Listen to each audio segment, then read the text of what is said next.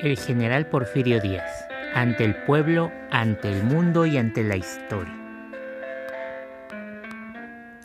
Los efebos aduladores, los turiferarios de la lisonja, de la hipérbole, han dicho en tono de todos los panegíricos, en el diapasón de todos los lores, que sois inmaculado, perfecto, infalible, que como Dios en todas partes, sois en México omnisciente, omnipresente y omnipotente. Esto parece una blasfemia, señor general Díaz. Para los del bando opuesto, para los del los dinamiteros del pensamiento, para los anarquistas de la palabra, sois un histrión político, un embaucador civil, un verdugo del pueblo, un tirano vulgar. Esto parece otra blasfemia, señor general Díaz. ¿Se puede ser redentor y verdugo a un tiempo mismo? Marco Aurelio y Calígula pueden encarnar una dualidad antagónica como Zoroastro. El verbo de la filosofía, el verbo del análisis científico, enseña que en el seno de la naturaleza no hay nada perfecto, nada absoluto, que en los seres como en las cosas todo es relativo, que lo mejor es lo menos malo, porque las obras que tienen menos defectos son las mejores obras.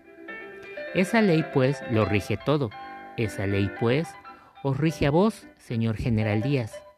Por esto, sin incurrir en absurdas paradojas, o mienten los que afirman que sois exceltitud, o mienten los que afirman que son monstruosidad, o Calígula o Marco Aurelio. ¿Cuál es, pues, vuestro molde?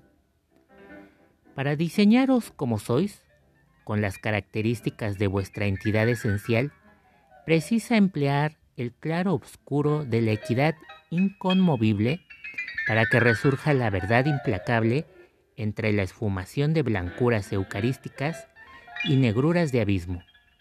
Es necesario poner en los platillos incoercibles lo que llaman vuestras exceltitudes, para que el fiel de vuestra propia decisión marque los quilates de vuestra grandeza o precise los oros falsos de vuestra pequeñez. Llega para vos un momento solemne, trágico, es el estrepitoso derrumbe entre la muerte o el glorioso resurgimiento a la vida. La caída es como el despeño de Luzbel, el resurgimiento es como la ascensión de Cristo. Una y otra tienen algo de inmenso, algo de inacabable, aunque tengan mucho de terrible y mucho de solemne en su finalidad. Vos mismo, señor general Díaz, precisaréis si lo blanco o lo negro son vuestra característica, el relieve de predominio, el lineamiento típico que os ponga de resalto ante el pueblo de México, ante el mundo y ante la historia. Ese vuestro desideratum trágico será solemne, de universal solemnidad, porque será el tremendo juicio a que os obligue la conciencia pública de América. Antes que toquéis a las puertas de lo desconocido. Cuando vivo, aún presentáis que os espera el sepulcro del mundo para que ante todos que, que paséis a la posteridad la historia os cuenta y sepa si la Esfinge de México es el espectro de un impostor o la transfiguración de un Mesías. ¿Será vuestra vivisección, señor general Díaz, algo como la vivisección moral que hacían en antaño los paraquistas egipcios en los Meláforis, cuando os debían traspasar la puerta de la muerte para llegar al antro de los tapiscoites macabros, vos como ellos, Señor, como los melaneforis,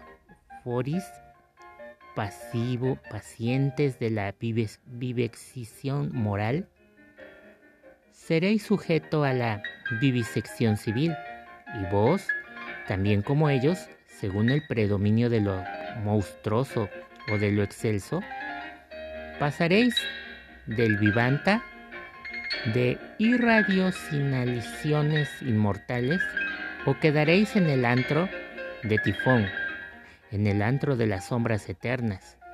El juicio será implacable, señor general Díaz. No quedará una fibra de vuestra epidermis ni un átomo de vuestra médula que no se ha puesto en el platillo incoercible de la justicia. Vuestros estolistas turiferarios, señor general Díaz, os asignan desde vuestra incipiente pueril los lineamientos épicos de un genio.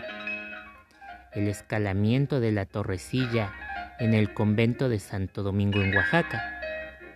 Vuestros demiurgos detractores dicen que solo habéis sido un audaz afortunado, un favorito de lo acaso, puesto que habéis aprovechado las casualidades que significan vuestros relieves biográficos del aventurero, vuestra evasión del convento que os servía de cárcel en Puebla, cuando la invasión francesa, vuestra evasión del vapor City de Habana, cuando os arrojasteis al mar, vuestro escondite milagroso en el alacena del mismo barco, vuestro escape provisional en boca del río y ante los soldados del Lerdo, vuestros subterfugios de cómico cuando representabais al loco de la peluca,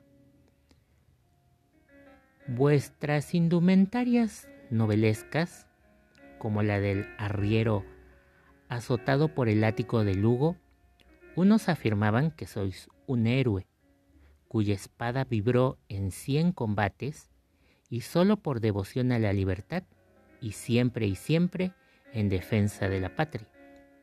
Otros lo niegan, afirmando que solo fuisteis un soldado vulgar que esgrimió la espada del defensor de México, solo por la egoísta ambición de alcanzar las charreteras del revolucionario y dominar, con el sable del conquistador victorioso, la libertad del pueblo. Unos afirman que el heroísmo y la victoria guiaron siempre vuestra gloriosa espada, lo mismo que en el sitio de Puebla que en la batalla de Tecuac. Otros juran que vuestros triunfos de soldados son negativos y altamente discutibles, puesto que llorasteis como mujerzuela y volvisteis la espada como cobarde en varios hechos de armas.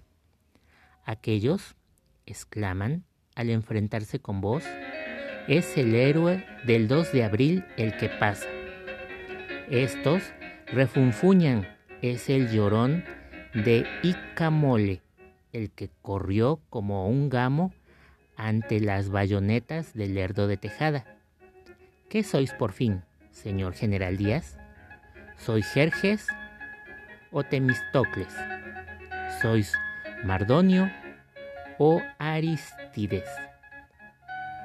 Pues unos aseguran que tenéis los relieves de Cuauhtémoc, de Morelos y Zaragoza, y los otros aseguran que apenas alcanzáis la talla de Iturbide, Santa Ana y Picaluga. ¿Qué sois, pues, como soldados, señor general Díaz? La génesis del militarismo y el espíritu de la revolución intestina os arrojaron como glorioso engendro o como vil aborto a la cima del poder nacional.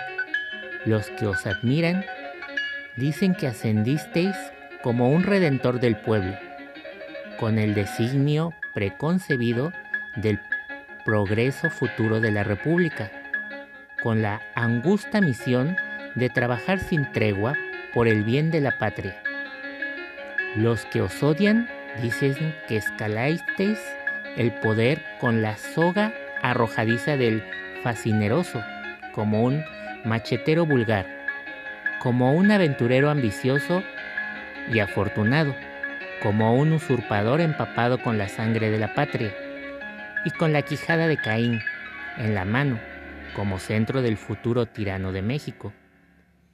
Que allí llegasteis, como llovido de la acaso, sin orientación consciente, para encaminar los futuros destinos de la República, siendo vuestro objetivo único, vuestra única obsesión del entronizamiento en el poder y no del progreso del país, ni la libertad del pueblo, ni la consolidación de la República. El PRO dice que uno de vuestros nobles pasos fue purgar de bandidos y de revolucionarios de oficio el país, y disteis la ley fuga para matarlos sin formación de causa, y creasteis un depósito de jefes y oficiales para premiar los servicios prestados a la patria. El contra afirma que la ley fuga fue para saciar las venganzas políticas del revolucionario y el depósito de jefes y oficiales para que os dejaran en paz, estando engordados con el pan del pueblo que desnudo agonizaba de hambre. El PRO dice que sacrificasteis vidas y hasta vidas excelsas en bien de la paz por ser más humano. Fusilar a un trastornador del orden público, que perezcan miles de vidas sobre el campo de la lucha intestina, statu quo de todo pueblo culto. El contra afirma que los fusilamientos de Veracruz ordenados por vos son una carnicería de caníbales y los asesinatos de los generales Corona, García de la Cadena, Ignacio Martínez y otros fueron debidos a, vuestra propia cobardía, porque os hacían sombra, por temor que os destronaran con las armas, que vos sois el único responsable de esos crímenes, cuya sangre caerá sobre vuestra cabeza, como caerá la sangre del yaqui y la sangre del maya, y la de Orizaba y la de Tepames, y la de Berladeña, y la que en torrentes esté para inundar el suelo del país, si no renunciáis a la sangrienta quijada de Caín, que en la mano lleváis como cetro desde el nefando plan de Tustepec. Vuestros demiurgos implacables testimonian que después que llegaste al primer escaño de la República, nadando en un lago de sangre fraticida, empapado en la sangre del asesinato oficial y asegurado con la sangre del asesinato personal, la quijada de Caín de vuestro poder, cambiasteis la República Federativa de Juárez y Lerdo de Tejada en el imperio disfrazado que soñó Iturbide, o en el imperio real que inauguró Maximiliano. Los turiferarios aseguran que en México es una república. Los que no son turiferarios, que es un centralismo autocrático. ¿Sois, pues, el presidente de una república? ¿Sois el tirano de una cafrería democrática? El PRO os designa como el glorioso nombre del héroe de la paz, fundamentado del progreso. El contra con el de exterminador de las energías nacionales, por considerar esta paz forzada, enervante, envilecedora, como la paz de los sepulcros. El PRO dice que vuestro gobierno es de la ley. El contra que es un gobierno personal, donde la ley es vuestra voluntad, lo que habéis conseguido, centralizando el poder con el pan grande, con las bayonetas, por medio de la concordia o por el terror. El PRO manifiesta que para establecer el equilibrio de la nación habéis transigido con el clero y con los traidores a la patria, utilizando energías en el común engranaje de la República. El contra rechaza exponiendo que para perpetuaros en el poder no habéis tenido escrúpulos en amalgar liberales y ultramontanos patriotas y traidores, con mengua de los constituyentes y los reformadores, cuya magna labor resulta estéril a la postre, por solo egoísmo lo que parece patriotismo y convencionalismo las reformas y adiciones al precepto legal.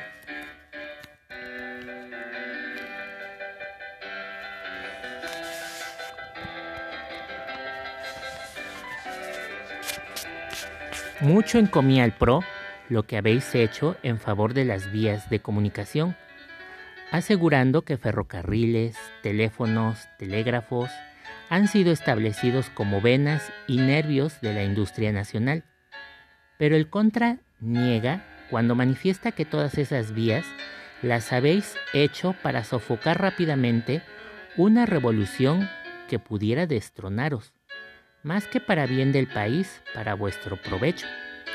El PRO canta con todos los tonos el himno de la riqueza pública, de quien os designa como autor y enumera la cuantiosa minería del país el extraordinario fomento agrícola, las fábricas diversas de la grande producción industrial, el establecimiento de grandes casas comerciales, de bancos diversos, de múltiples negociaciones económicas. El contra lo reprueba todo, alegando que las concesiones a los extranjeros han sido ruinosas porque los mejores gajes del país se les ha dado o se les ha vendido a los extranjeros, que ya son dueños de todas las riquezas naturales de México, de los grandes negocios, de las grandes franquicias oficiales, y que vender así el país es tanto como vender a la patria. Pero que vos lo hacéis para que los extranjeros os apoyen como los apoyáis, a fin de que os entronicen indefinidamente con su influencia internacional y con sus millones, como vos los hartáis con la espléndida floración de la riqueza que atesora el país. El PRO aplaude vuestra obra de progreso al mencionar el embellecimiento urbano de toda la República, los palacios soberbios del dominio oficial, los monumentos levantados a la memoria de los héroes, los teatros suntuosos, las magníficas pavimentaciones de asfalto, el espléndido servicio público de la luz voltaica, las calzadas, los jardines, todo lo que da nota característica de la civilización en los países cultos. El contra rechaza todo esto como una añagaza de que os valéis para vestir con oropeles chillones la miseria de la nación, de proletarios descalzos, de mendigos harapientos, de indios desnudos, una nación sobre la que pesan 200 millones de pesos como deuda extranjera y con rentas que apenas dejan huella en las reservas del erario. De una nación que según al decir de la prensa oficial u oficiosa, de los 14 millones de sus habitantes, como las cuatro quintas partes son analfabetos. Los portavoces de vuestro panegérico gubernamentivo pregonan que sois el arqueotipo de la ley, que vuestro gobierno ha sido patriarcal, siempre celoso de las liberaciones y de las libertades públicas, de los derechos civiles respetando siempre la forma republicana que prepara la acción democrática para que el pueblo mexicano la ejercite cuando esté capacitado para ejercer la soberanía nacional. Pero los portavoces de la censura que autopsian vuestra gestión ejecutiva os juzgan solo como un impostor, al poner esta en paralelo con el precepto de vuestro programa de gobierno cuando impugnabais el gobierno del gran Juárez.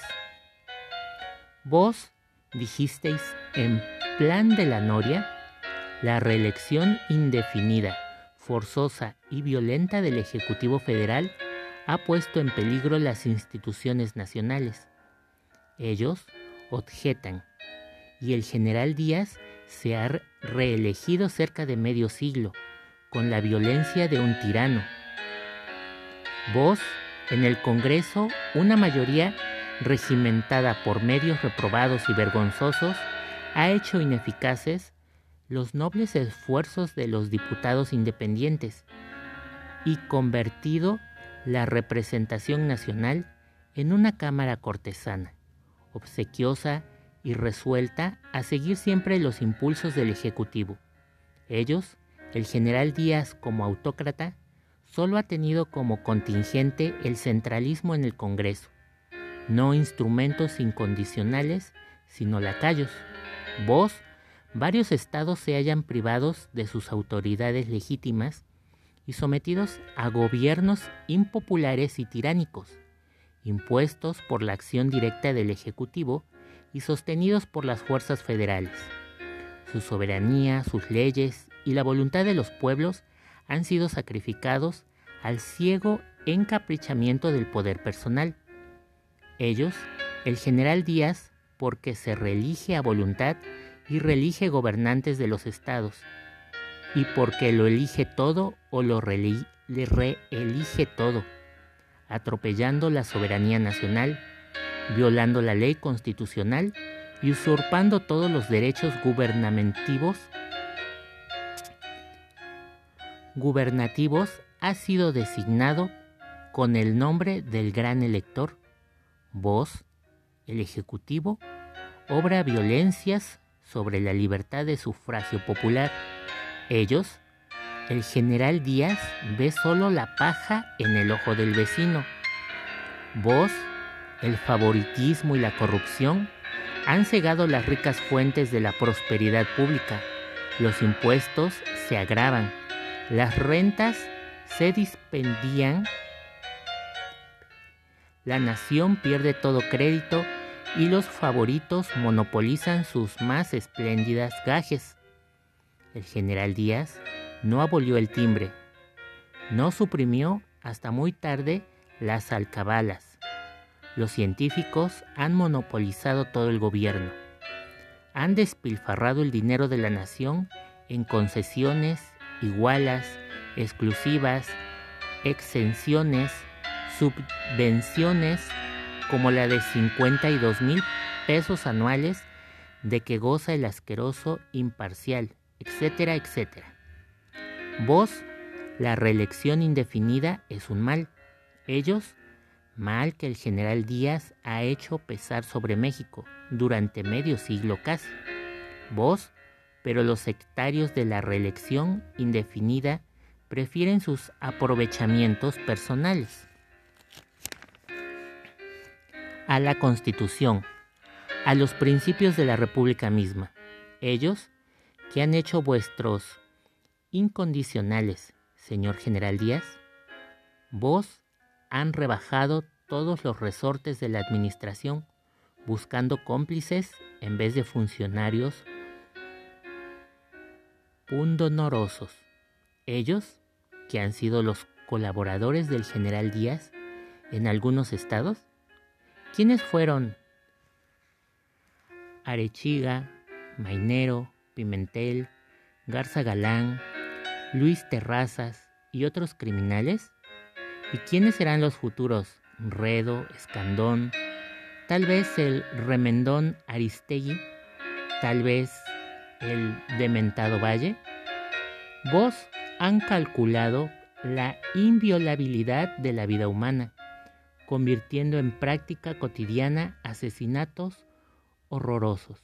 Ellos no ordenó el general Díaz la hecatombe de Veracruz y los asesinatos cobardes de García de la Cadena, Corona, Ignacio Martínez, etcétera, etcétera, vos han empapado las manos de sus valientes defensores con la sangre de los vencidos, obligándolos a cambiar las armas del soldado por el hacha del verdugo? Ellos, ¿qué hizo el general Jesús Alonso Flores en Veracruz?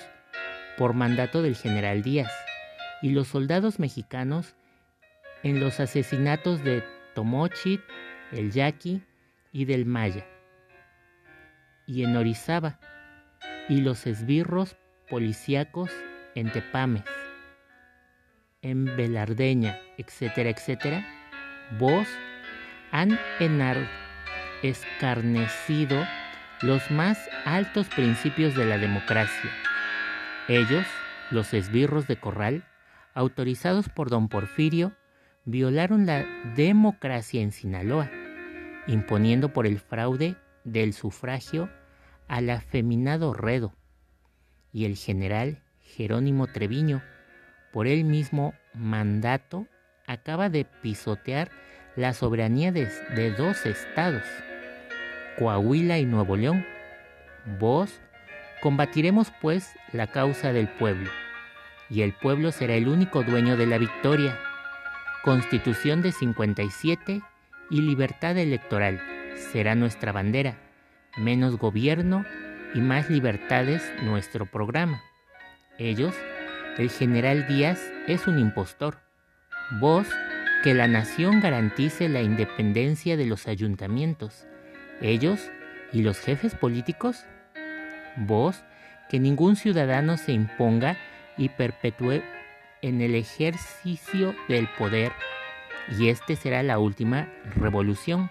Ellos, el general Díaz, impuesto y perpetuado indefinidamente en el ejercicio del poder, no autoriza la nueva revolución que deba derrocarlo. El general Díaz ha hecho escarnio de la ley, del pueblo mexicano y de la patria. Es un histrión civil. Así dice el demiurgos implacable de vuestras monstruosidades. Así dice el estolista turiferario de vuestras exceltitudes.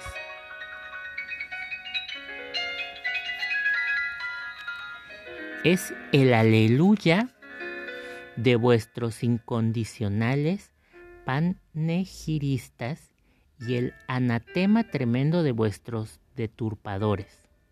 Lo uno y lo otro pesará en los platillos incoercibles de la balanza que la justicia nacional sostendrá en sus manos cuando el tribunal de la historia os someta a juicio, antes que llaméis a las puertas enlutadas de lo desconocido.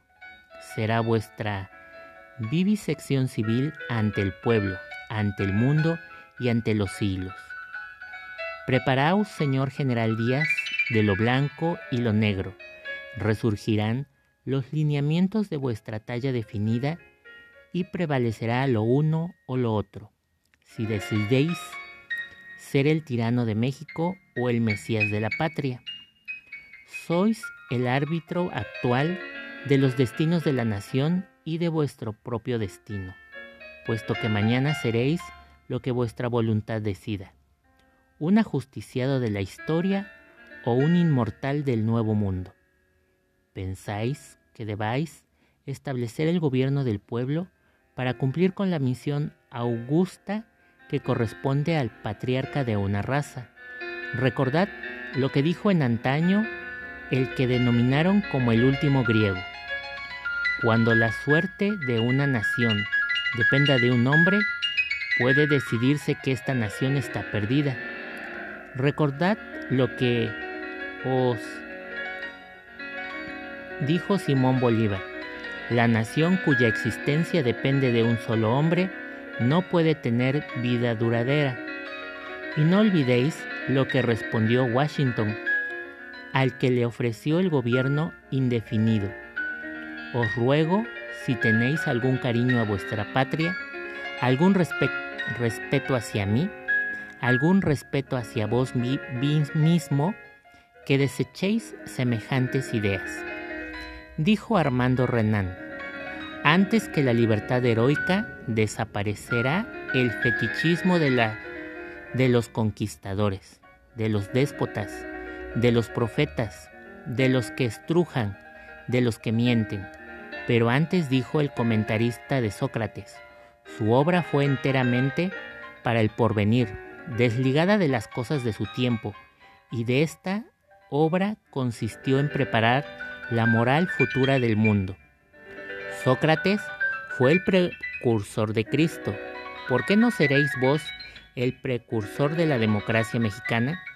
Si habéis hecho la preparación de la patria futura, ¿por qué no integrarán el triángulo donde se consolide la República Mexicana inconmovible? Hidalgo, Juárez y Porfirio Díaz. ¿Por qué no integrarán el triángulo donde se apoye la libertad del nuevo mundo? Simón Bolívar, Porfirio Díaz y Jorge Washington. Aún puede estar reservada para México y para vos una de las conquistas más grandes de la tierra.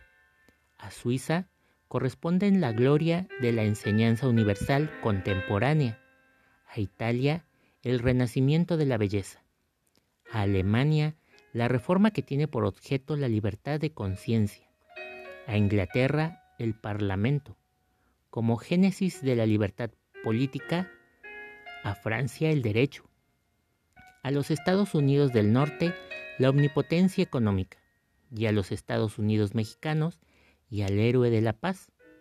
¿Por qué no ha de pertenecer la conquista de la democracia como génesis de la paz universal?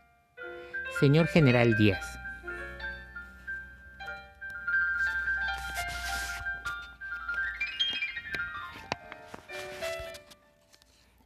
Esperad que os haremos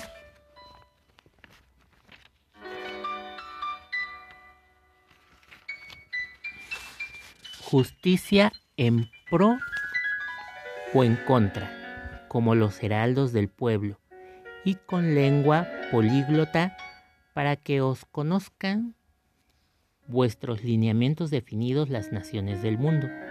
Somos fuertes porque estaremos en la frente del Hércules futuro, puesto que los dioses acaban por tener miedo del que un día ha sustentado el cielo sobre sus hombros, que otro día ha dominado el guardián del infierno y que a la postre ha devuelto la vida a una sombra. San Antonio, Texas, septiembre de 1909. Fin.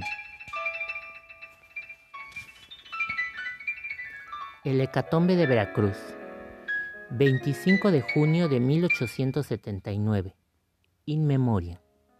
La noche del crimen.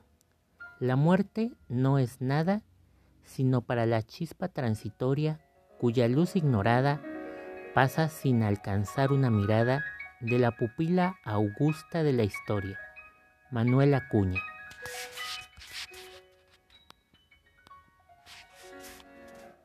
El 24 de junio último se encontraba interrumpido el telégrafo de la costa de Sotavento, sin que el gobernador de Veracruz, don Luis Mieri Terán, supiese la causa de la interrupción. A las 5 de la tarde de ese día se recibió en el gobierno la extraordinaria la noticia de que el vapor de guerra nacional Libertad se había pronunciado en Tlacotalpan, saliendo enseguida para Alvarado, cuya población había secundado el movimiento. Al saber de estas noticias, se apoderó de Terán un pánico espantoso, librando inmediatamente órdenes de prisión contra multitud de ciudadanos pacíficos y alejados de la política, pero a quienes se acusaba en las regiones oficiales de no tener simpatías por el actual orden de cosas y de no prestar su apoyo moral a la administración. El delito era una calumnia, la calumnia era una sospecha, y ni aun esa sospecha podía formularse de una manera clara y precisa. El fuero interno, el sagrado tabernáculo de la opinión privada, sin manifestación hostil, sin carácter alguno de oposición o fuerza, he aquí la cabeza del proceso, he aquí el automotivado para arrancar de sus hogares a nueve ciudadanos honrados, fusilarlos sin formación de causa y dejar viudas a ocho esposas y huérfanos, a 39 niños. Pero no precipitemos la relación de los sucesos. A las 2 de la mañana del día 25 de junio, fue Terán, acompañado del comandante militar de la Plaza de Veracruz, al cuartel del batallón número 25 y pidió allí cuatro soldados y un cabo, previniendo al capitán Antonio Loredo, al teniente Rosello y al subteniente Rubalcaba, que aunque oyesen unos tiros no se alarmasen. Enseguida despertó el teniente Caro y García, ordenando a todos ellos que lo siguieran. Después mandó que de Vicente Campani, capitán de Bergatín Goleta, fuese sacado de su buque y traído a tierra, entre las filas de una escolta. Capatmi estaba a bordo, tendido en una hamaca sobre cubierta, durmiendo tranquilo, tranquilo como su conciencia, sin mancha, sin reproche. Dese usted preso, le dijo el jefe de la escolta. ¿Se me permite al menos vestirme? preguntó Katmani. Sí, pero en mi presencia, le contestó el oficial. Y media hora después llegaba Katmani al cuartel del 23. Allí lo esperaba Terán. Usted conspira contra Porfirio, le dijo con acento tembloroso, como si lo agitara una pasión que en vano pretendía sofocar. Yo no conspiro. Cuando soy responsable de intereses ajenos, le contestó fríamente Katpani. Pero ¿no cree usted que por eso dejo de tener a todos ustedes en la triste opinión que siempre me han merecido? Terán no pudo contenerse. El miedo ese, consejero terrible e implacable, se había apoderado de aquella naturaleza, cuyo vigor se había evaporado en motines militares y en cobardes y alevosas intentonas contra el orden constitucional. Voy a fusilarlo a usted, gritó lleno de ira Terán, y en sus ojos se inyectaron con ese fluido rojo que, según el poeta latino, despiden los ojos del verdugo. Eres un asesino y un cobarde, pero ya que los mexicanos están a la merced de la canalla, estoy dispuesto a morir miserable, aprenderé a morir como mueren los hombres. Una descarga sofocó las últimas palabras del benemérito e ilustre, del valiente y honrado Katmani. Los soldados no habían podido reír, herir continuo en medio de la semioscuridad que reinaba en el cuartel. Terán levantó una linterna y él mismo alumbró a su víctima. Katmani había muerto maldiciendo a los enemigos de la Constitución, pero con la sonrisa en los labios. Terán había mandado aprender a todos los individuos a quienes sospechaba como desafectos al actual orden de las cosas.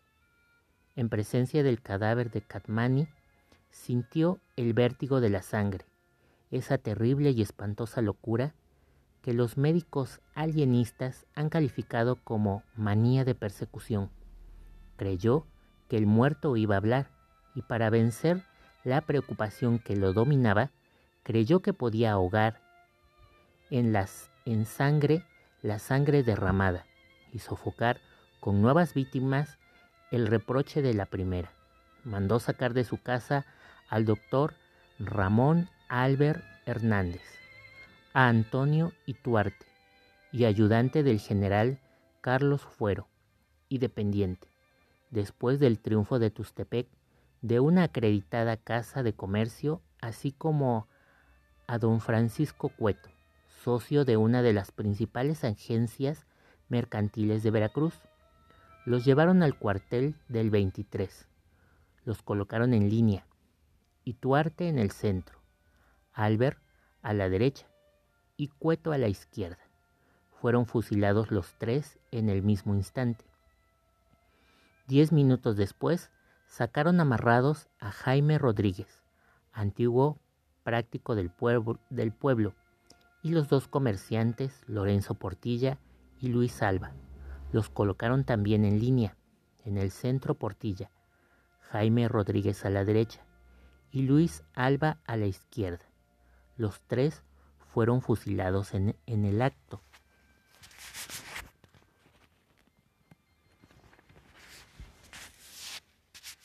Enseguida tocó su turno a los dignos oficiales Rubalcaba y Caro y García.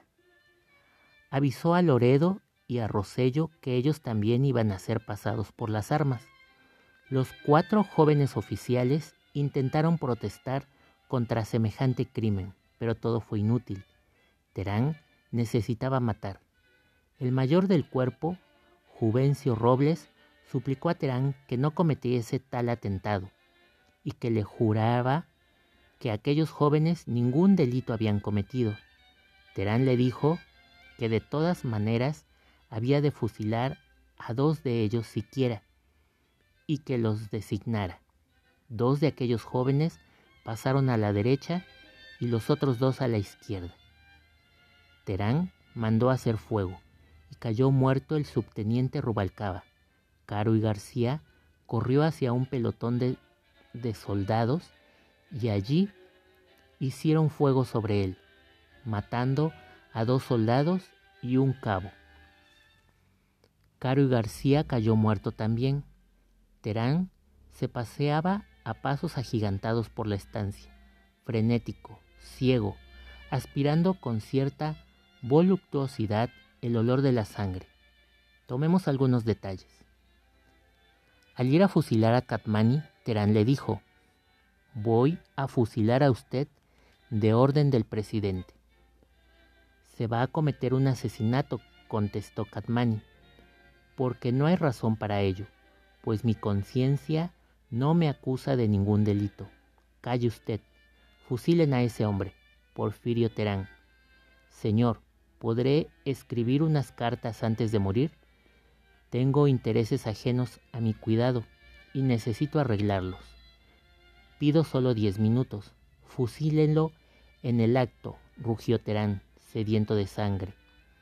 Pobre esposa, pobres hijos de mi corazón, exclamó el marino, y dos lágrimas se deslizaron por su tostada mejilla, lágrimas que al punto se secaron. Amarraron los verdugos a, a Katmani. Lo llevaron al patio del cuartel y lo asesinaron. Una víctima, una viuda y seis huérfanos. Todos creían que Terán estaría ya saciado, que no continuarían los asesinatos. Error. La hiena llamó a don Antonio Iturbide, joven de 28 a 30 años, bien parecido, fino en sus modales, caballero en todos sus actos, ¿Es usted don Antonio Ituarte? Bien me conoce usted, respondió la víctima. Ya le he dicho a, a usted que se ausentara de la población y que la tercera vez que lo llamara lo fusilaría. ¿Es cierto? Pues voy a fusilarlo en el acto. ¿Está bien? Fusilen a ese hombre. Los verdugos amarraron a la víctima. Marchó Ituarte al suplicio pero antes se volvió hacia Terán y le dijo, asesino. Esa palabra debe resonar siempre en los oídos del verdugo. Llegó a su vez a Cueto. ¿Es usted don Francisco Cueto? Lo sabe usted tan bien como yo. Fusílenlo, prorrumpió Terán. Creo, dijo Cueto, que si soy culpable de algún delito, se me debe de juzgar antes. ¿De qué se me acusa? está usted conspirando. En ese caso, que se me consigne a mi juez, que debe ser el del distrito. Aquí no hay más juez que yo, ni más ley que lo que mando. Fusílenlo. Y Cueto marchó al suplicio, silencioso y resignado, muriendo como los que han precedido. Otra víctima, otra viuda y dos huérfanos más. La esposa de Cueto estaba embarazada Llegó a su vez a don Jaime Rodríguez. La escena fue la misma. Rodríguez dijo a Terán, me fusila usted, teniendo la conciencia de que soy inocente. Y solo por el placer de matarme, piense usted que hay una providencia y que el que a hierro mata, a hierro muere. No tardará usted en seguirme. Rodríguez murió como los héroes. Otra viuda y cuatro huérfanos más. Apenas oyó Terán la descarga, se volvió hacia el doctor Albert y encarándose con un doctor, Barbachano le dijo, ¿Ese señor es Albert? Ese es Albert, contestó el fariseo. Sepan ustedes que Barbachano y Albert se han criado juntos.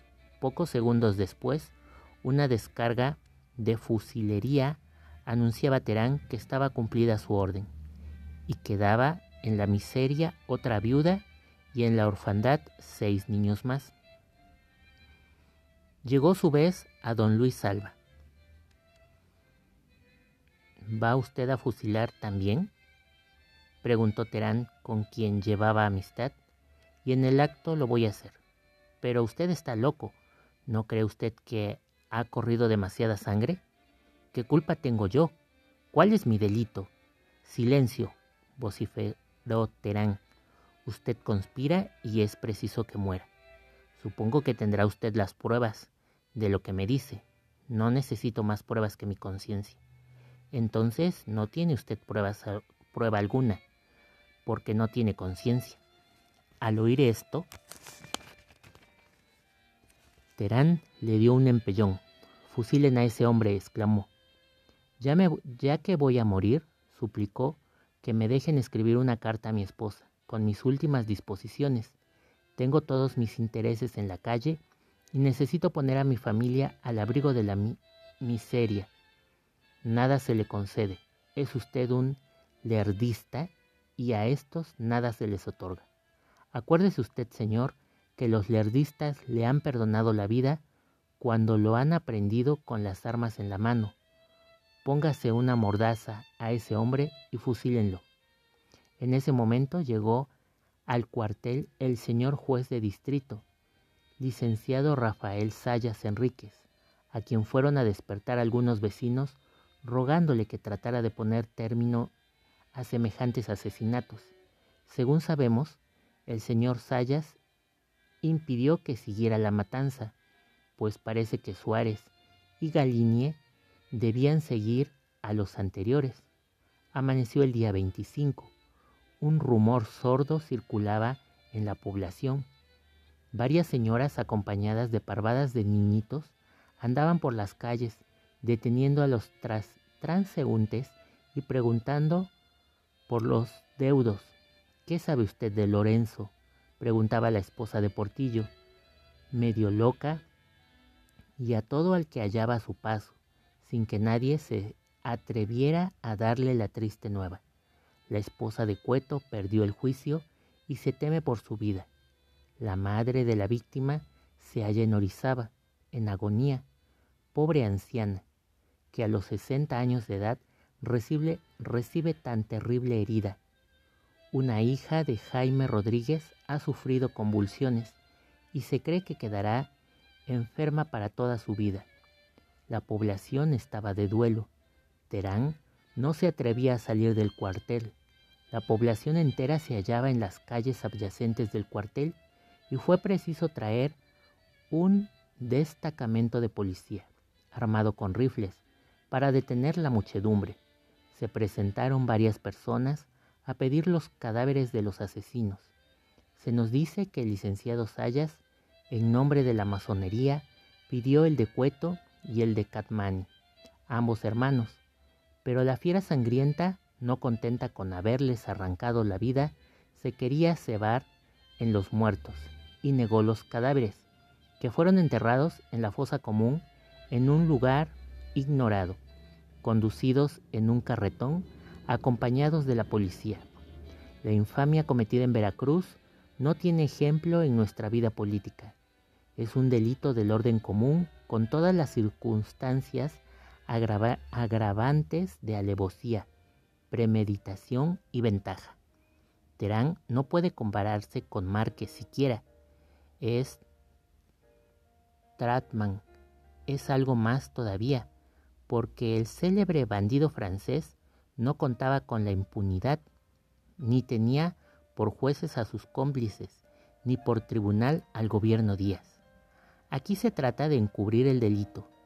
Se fraguan telegramas para disimular hipócritamente el atentado. El culpable encuentra protección y abrigo contra el juicio de todo un pueblo que lo condena con irrevocable fallo. La prensa, subvencionada, a pesar de su impudor reglamentario, apenas se atreve a barnizar un poco la responsabilidad directa y terrible que recae sobre el gobierno general, prestándose como un receptor vulgar a servir de testigo falso para apoyar las declaraciones del delincuente.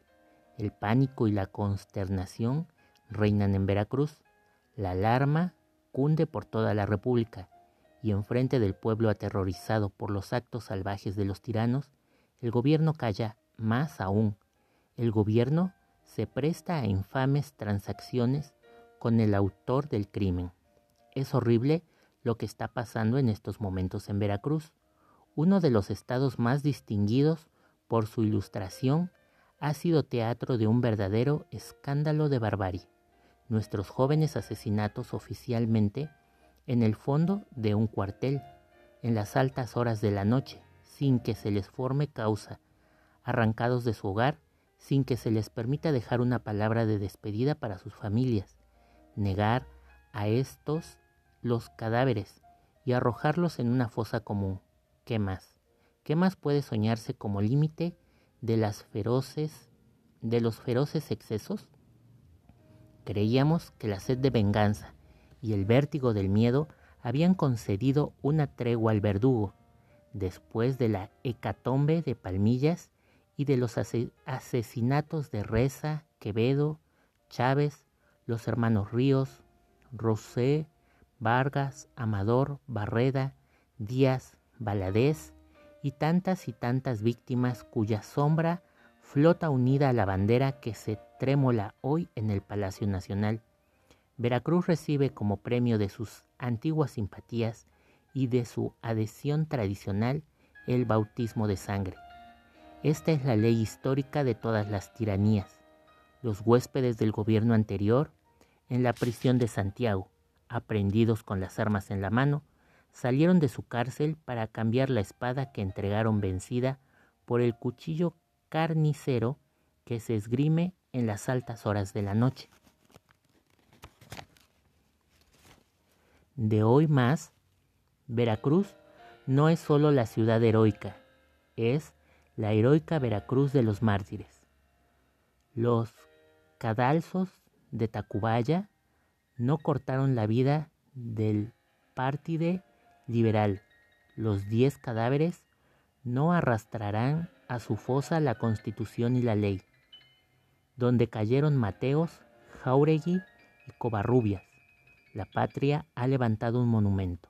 La sangre no ahoga las ideas, los principios no se sofocan con un lazo al cuello y una ejecución clandestina en el fondo de un cuartel. Los muertos de Veracruz hablarán todavía. En una carreta, hacinados como perros que se arrojan a una fosa detrás de la muralla. He aquí el carro triunfal de los que murieron ayer, pero sobre todo, su tumba irán a depositar flores y a regarla con lágrimas los huérfanos, huérfanos, las viudas y las madres sin hijos. En cuanto a nosotros, nutridos en las vicisitudes políticas, iremos como antiguos cristianos a sacar del circo de la tiranía los cadáveres de nuestros hermanos para llevarlos a las catacumbas de donde saldrá algún día la revolución, triunfante a vengar los agravios inferidos a la patria. Jorge Negrete. Redención. Periódico de combate. Director y propietario Alfonso Barrera Peniche. Es el único periódico verdaderamente independiente que se publica en la capital de la República. Suscríbase a él. Oficinas. Segunda cochera número 39. México DF.